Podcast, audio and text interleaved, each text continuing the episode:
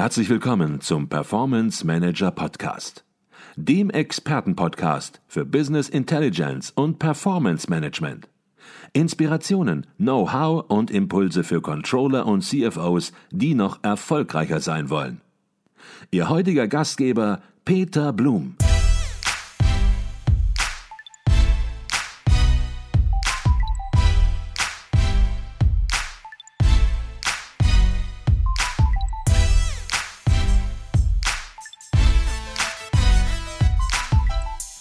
Herzlich willkommen im Performance Manager Podcast. Mein Name ist Peter Blum. Führungskräfte, Manager und Mitarbeiter in jeder Position finden sich heute in einem Berufsalltag wieder, in dem die Verantwortung steigt, die Aufgaben komplexer werden und in dem ein enormer Zeitdruck herrscht. Stress ist da immer vorprogrammiert. Wie man im Job erfolgreich und gleichzeitig gelassen sein kann, weiß Christian Bremer. Er ist Business Coach, Autor und Seminarveranstalter zu den Themen souveräne Gelassenheit, Selbstmotivation und mentale Stärke. Sein Credo, Gelassenheit ist doch kinderleicht, wenn man weiß, wie es geht. Wir sind gespannt, was er uns heute mitgeben kann. Herzlich willkommen im Performance Manager Podcast, Christian Bremer. Schönen guten Tag. Ich freue mich ja so sehr, bei Ihnen zu sein, Herr Blum. Wunderbar. Vielen Dank für Ihre Einladung. Herzlichen Dank, Herr Bremer, dass Sie sich die Zeit nehmen. Bevor wir uns mit dem spannenden Thema der souveränen Gelassenheit beschäftigen, würde ich gerne etwas über Sie persönlich sprechen. Mal abgesehen davon, dass man natürlich nicht von selbst zu einem der gefragtesten deutschsprachigen Experten für Gelassenheit wird, haben Sie einen hochinteressanten Lebensweg hinter sich und der Weg zum Experten hat natürlich eine Geschichte. Und vielleicht können Sie ein bisschen uns an dieser sehr spannenden, interessanten persönlichen Geschichte teilhaben lassen. Ja, gerne. Wie viele Stunden haben Sie denn Zeit? Wir machen ein Lagerfeuer an. Na, ich fasse mich kurz. Also so ein paar Eckdaten.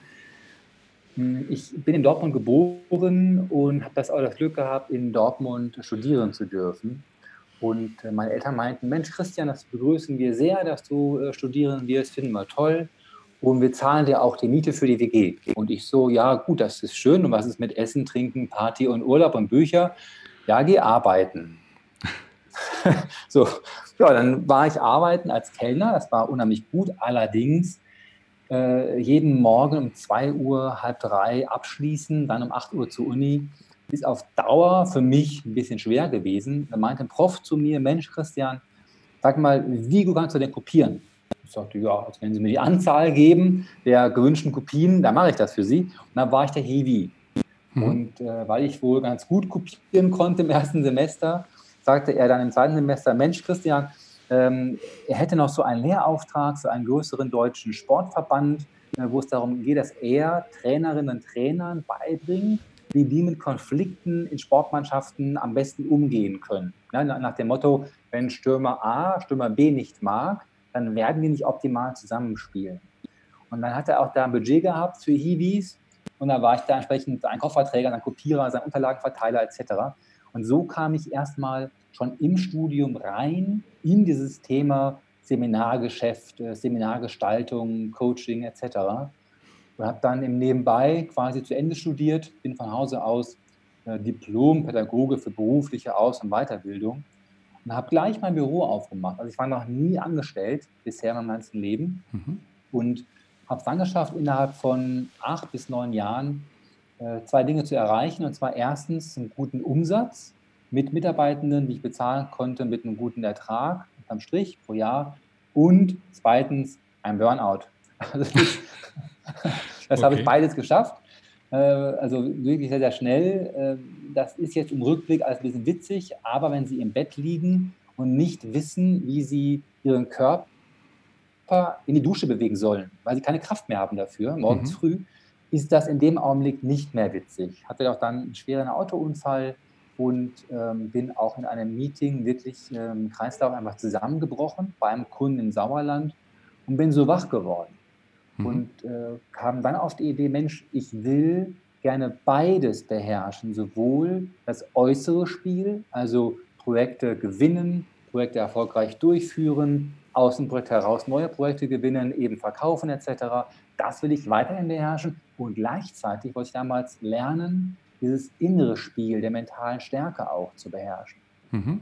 Und äh, jetzt seit mittlerweile ja schon 15 Jahren mindestens mache ich nichts anderes mehr, außer eben Bücher zu schreiben, äh, Vorträge zu halten, Webinare durchzuführen, online Video-Coaching-Projekte zu, er, zu erstellen für meine Kunden. Und zwar nur zum Thema Gelassenheit in Form von äh, nie wieder ärgern oder mentaler Stärke oder Selbstmotivation. Mhm. Okay, jetzt haben Sie eine sehr persönliche Geschichte und äh, die hat nicht gut geendet, zumindest im ersten Teil Geschichte, der Geschichte. Mhm. Und daraus haben Sie natürlich einiges gelernt.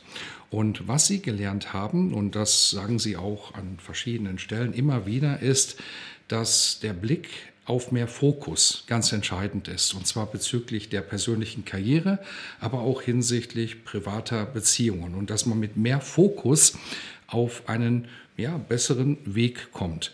Und die Voraussetzung zusätzlich sozusagen ist der Wille zum Sieg. Hört sich zunächst mal ein bisschen einfach an. Ist es wirklich so einfach?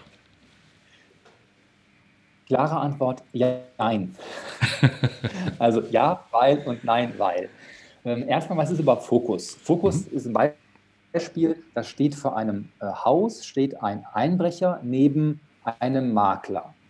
Und die betrachten dasselbe Haus, aber sie werden andere Perspektiven haben auf das Haus.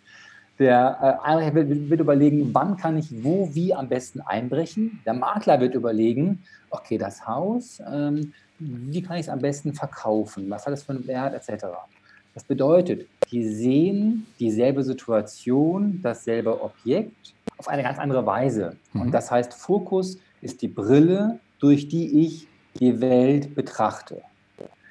Und das ist halt super entscheidend, weil wir nicht alles im Außen kontrollieren können. Allerdings können wir schon mit kontrollieren, in jedem Fall mehr als die äußere Welt, wie wir etwas sehen. Und äh, da gibt es auch von mir einige, also was heißt, die sind nicht von mir, aber ich, ich, ich verbreite sie sehr gerne, weil sie wirklich Menschen glücklich machen können und kraftvoll werden lassen können. Denn man kann diesen Fokus tatsächlich lenken. Nehmen wir mal ein Beispiel. Da ist ein, äh, eine Führungskraft im Projekt, ein Projektmanager, und dem fällt es richtig schwer, sich zu diesem Projekt aufzuraffen weil das Projekt gerade nicht gut läuft, äh, weil es Schwierigkeiten gibt, äh, weil die Budgets nicht ausreichen. Sie kennen das besser als ich wahrscheinlich. Mhm.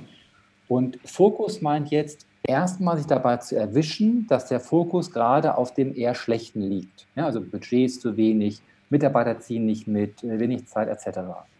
Aber zum Meeting hingehen muss ich sowieso.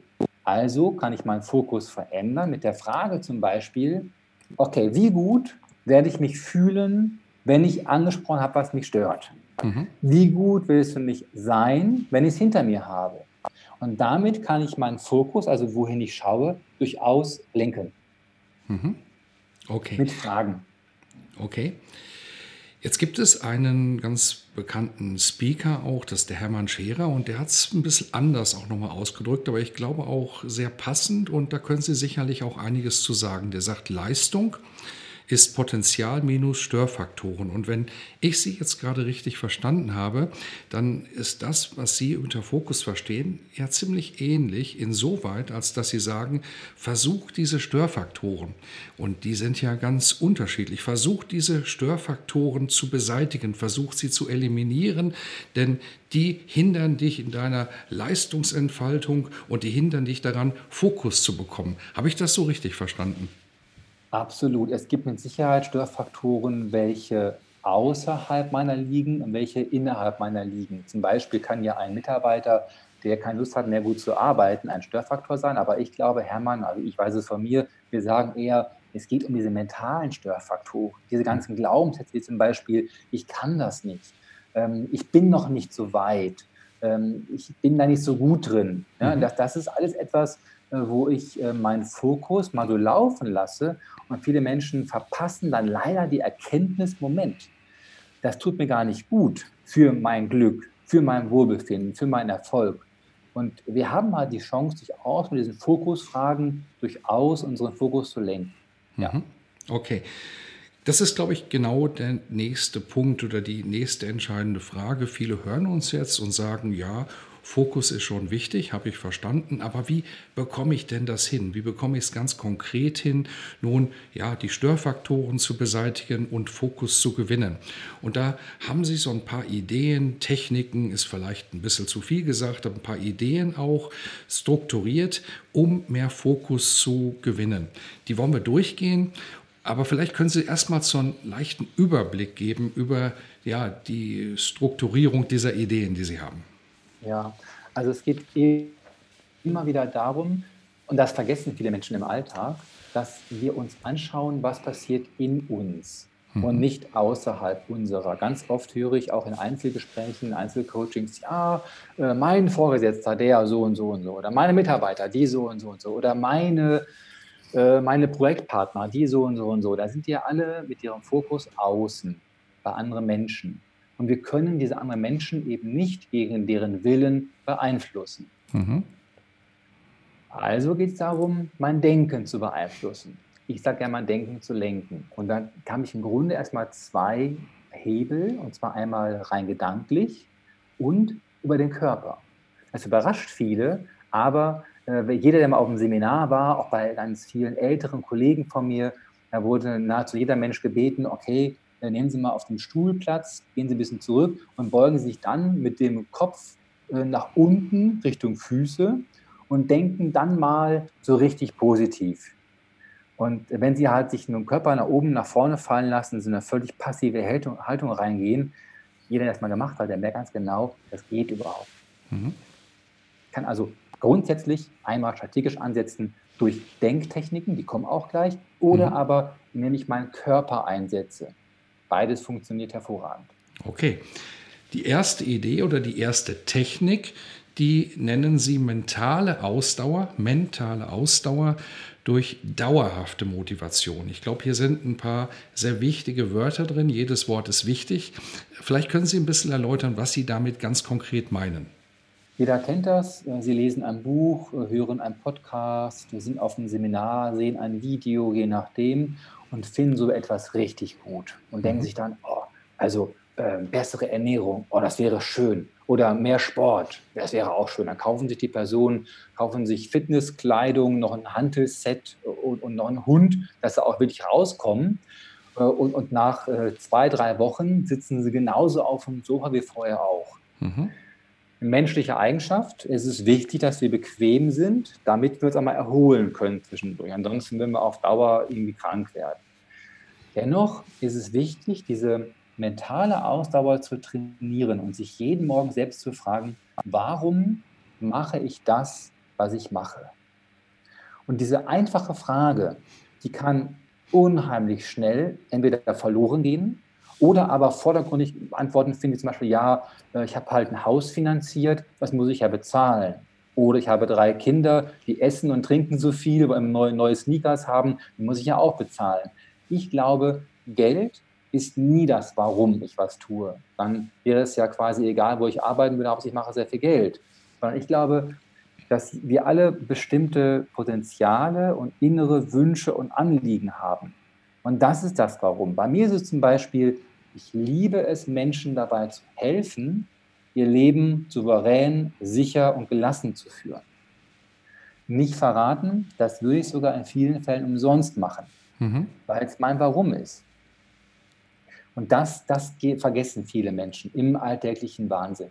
Zum mhm. Beispiel diese Fokussierung auf Dankbarkeit, sich mal selbst zu fragen, okay, das Projekt läuft gerade nicht rund. Wieder Fokus, dauerhafte Motivation und wofür kann ich im Augenblick echt dankbar sein? Stimmt, da sind doch die beiden Mitarbeiter, Peter und Petra, die beiden sind immer noch gut drauf. Und das ist, die sehe ich nicht mehr, wenn ich abends meinen Tag Revue passieren lasse, weil das Gehirn sich vor allem an die Dinge erinnert, die nicht so gut gelaufen sind. Mhm.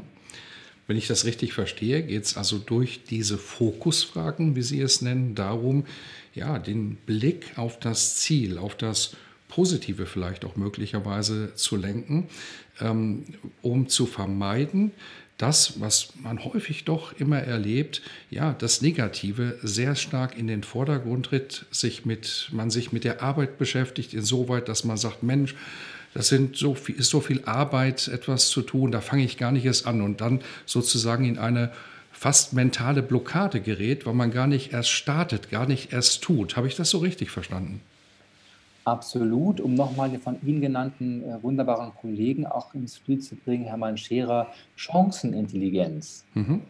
Also zu sehen, was sind denn meine Chancen, die ich gerade eben habe. Und das Faszinierende ist meiner Ansicht nach, ähm, wenn Sie so ein Baby sehen, das nur, ich sage mal, im Augenblick bedingt denken kann dann ist ja dieses Denken erstmal, okay, ich habe Hunger, ich habe Durst, ich muss aufs Klo und ich, mir passt irgendwas nicht. Mir ist zu warm, mir ist zu kalt, ich schreibe mal mir so rum.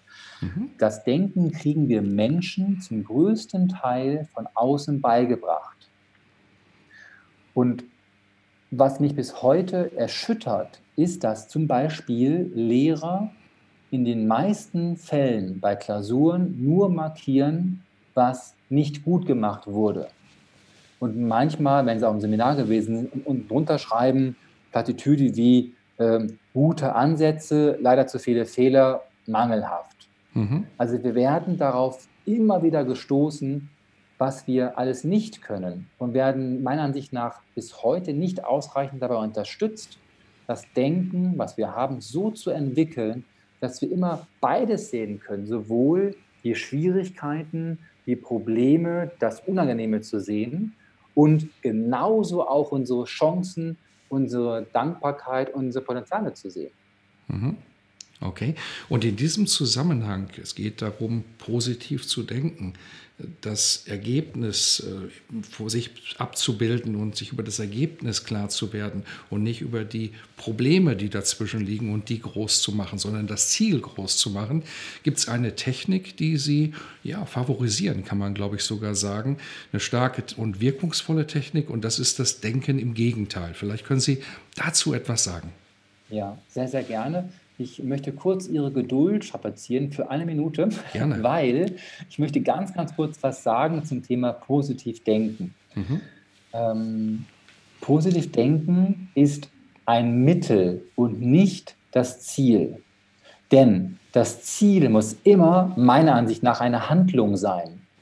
Ganz, ganz einfaches Beispiel. Sie haben einen Vorgarten mit Unkraut drin. Wenn Sie sich da hinstellen und nur positiv denken, ach, wie schön ist das, das wächst bestimmt bald nicht mehr, etc., ähm, dann wird das nicht weggehen, dieses Unkraut. Und äh, wenn Sie aber Sie überlegen, okay, äh, was kann mich jetzt, was sind meine Möglichkeiten, dieses Unkraut äh, wegzumachen, ähm, dann müssen Sie ja handeln. Also egal für welchen Weg Sie sich entscheiden, Sie müssen irgendwas machen. Und das bedeutet, dieses positive Denken oder mentale Stärke oder Gelassenheit, das ist nie Zweck an sich, sondern dient nur dazu, unser, unser Leben durch eine klare, entschiedene und gut fundierte Entsch äh, Handlung besser werden zu lassen. Ja, also ich bin kein Fan von dieser rosaroten Brille. Das meinten Sie, glaube ich, gerade auch nicht. Ich will es einmal, einmal sagen, was mir wichtig ist, weil nämlich viele Menschen sofort dann denken, ja, ein bisschen positiv gedacht, alles wird besser. Nee, ähm, ja zum positiven Denken und das möge bitte immer in eine Handlung münden und mhm. nicht, wird schon wieder. Das mhm. rächt sich nämlich unheimlich schnell. Danke für Ihre Geduld. nee, ich glaube, das war, das war sehr wichtig, Herr Bremer, dass Sie das nochmal rausgestellt haben. Es geht immer um das Ziel und um die Visualisierung des Ziels und nicht um irgendwelche, ja, Dinge, die irgendwo, und das ist ja auch ein ganz wichtiger Ansatz, den Sie vertreten, die im Esoterischen liegt. Oder anders formuliert, Sie sagen, Ihre Ideen, ihre Seminare haben nichts mit Esoterik zu tun, sondern es geht wirklich ums Business, um geht darum, real das Leben besser zu machen, sich besser zu fühlen und nicht nur etwas zu denken, aber nichts zu tun. Und von daher war, glaube ich, dieser Fokus auf das Thema Tun, auf das Thema Ziel nochmal ganz, ganz wichtig, um einfach auch klarzumachen, es geht nicht nur darum, schön zu denken, aber ansonsten eben nichts zu tun. Genau, ganz, ganz genau. Und ich lasse jeden Menschen, der Esoterik mag, lasse ich komplett in Ruhe und denke mir meinen Teil. Motto, wenn jemand meint, er legt einen Stein an seinem Bett äh, und es geht ihm dann besser, dann glaubt er daran, dann wird es immer besser gehen. Ich glaube daran nicht, deswegen ist es halt nichts für mich. Aber jeder oder jede, wie er möchte und wie sie möchte. Mhm. Dieses Denken im Gegenteil halte ich für eine ganz, ganz wichtige Grundfertigkeit, welche vielen Menschen dabei helfen würde, wenn sie die beherrschen, wirklich souveräner und vor allem ausgeglichener, gelassener und damit auch erfolgreicher durch ihr Leben zu gehen. Beispiel. Hm, wieder in diesem Projekt und ein Mitarbeiter zieht überhaupt nicht mit. Und ich denke mir, boah, da kann man echt nichts machen. Ja, weil der ist ähm, nicht mir unterstellt. Der Chef von ihm ist eher so ein Feind von mir, schon in den letzten Jahren geworden ähm, muss ich gar nicht erst ansprechen. So, zack. Jetzt haben wir nämlich zwei Gedanken in dem Beispiel erwischen können. Erstens, muss ich gar nicht erst ansprechen. Zweitens, da kann man eh nichts machen. Und wer diesen Podcast hört und wirklich mal Interesse hat an sich und seiner Gelassenheit, der wird auch bei sich solche gedanklichen Konzepte und Geschichten leicht erwischen können die einmal kurz aufschreiben auf ein Blatt Papier, nur einfach auf so ein, mit so locker aus dem Handgelenk raus, da kann man doch nichts machen. Das genaue Gegenteil von, da kann man doch nichts machen, ist doch ganz simpel, da kann man etwas machen. Ja, weil Gegenteil von nicht, nicht rausstreichen. Oder zum Beispiel, ähm, das bringt doch eh nichts. Mhm. Gegenteil wäre, das bringt doch was. Und damit, wenn Sie dieses Gegenteil suchen, schaffen Sie oder wir Menschen etwas ganz Wunderbares. Und zwar, wir lassen in dem Augenblick unseren Verstand für uns arbeiten. Wir denken weiter. Es gibt diesen schönen Spruch aus der rhetorischen äh, Schlagfertigkeit, Ihr Kopf ist so rund, wechseln Sie mal die Denkrichtung. Mhm. Und das, tut, das, können wir, das können wir tun. Wir Menschen haben die Fähigkeit, unsere Sichtweise zu ändern. Das ist meiner Ansicht nach eines der größten Geschenke, die wir von irgendwoher bekommen haben, dass wir unser Denken selbst in Teilen beeinflussen können. Mhm. Das finde ich so spannend an dieser Technik, wo manche sagen werden, Mensch, das ist doch gar keine Technik, denken im Gegenteil, das ist doch einfach. Aber gerade das macht es auch aus, dass es eben so einfach ist und ja, dass es einfach eine Drehung, eine Änderung im Denken dann entsprechend auch bewirkt und es jeder tun kann. Wenn es komplex wäre, wenn es kompliziert wäre, dann wird schwer, es im Alltag umzusetzen. Aber diese Technik kann wirklich jeder umsetzen und ich glaube, es ist auch etwas, mit dem jeder im Business-Alltag konfrontiert ist. Wie oft hört man von Kollegen, das haben wir schon immer so gemacht, da kann man nichts tun. Ja, und klar. das umzudrehen und dann entsprechend positiv zu denken, was können wir denn besser machen? Wie können wir es besser machen? Wie können wir es schneller machen? Wie können wir Zeit sparen? Wie können wir Geld sparen? Was können wir verändern? Was können wir tun? Ich glaube, das ist eine ganz, ganz wichtige Drehung im Denken, die manchmal mit einer einfachen Bemerkung, nämlich Denken im Gegenteil, auf den Punkt gebracht werden kann. Habe ich das so richtig ja. verstanden?